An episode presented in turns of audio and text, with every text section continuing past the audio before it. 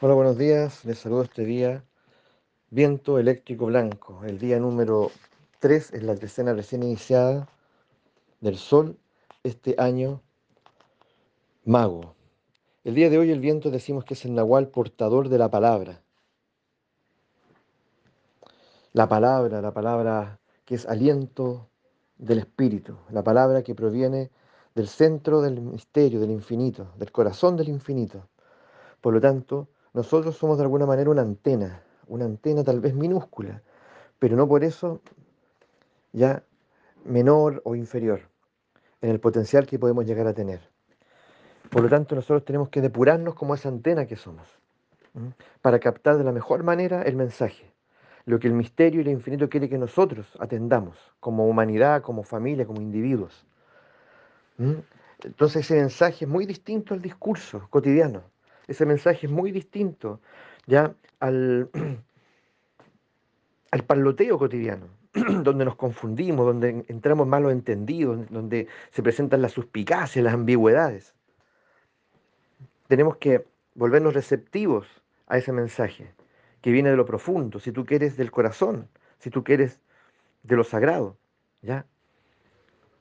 Entonces, es un mensaje muy distinto, porque cuando emerge, emerge a través de ti o de mí, o de alguien en particular, la verdad es que uno lo percibe, hay una distinción.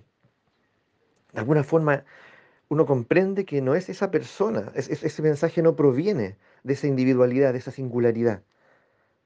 De alguna manera hay alguien allí hablando y algo, algo grande, algo profundo.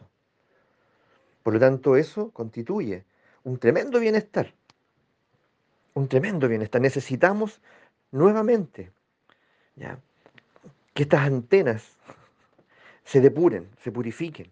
¿Y cómo, cómo las purificamos? ¿Ya? ¿Cómo lo hacemos? Para poder captar y recibir el mensaje en forma nítida, sin interpretaciones. ¿Cómo lo hacemos? Aprendiendo nuevamente a silenciarnos. Hay tanto ruido, tanto ruido tanto ruido, ruido afuera, tanto ruido adentro. ¿Cuál es una de las claves del nahualismo? Permanentemente don Juan le dice a Castaneda, le dice, el acceso, la puerta al nahual, ¿cierto? esa inmensidad, ¿ya? Es básicamente parar el diálogo interior.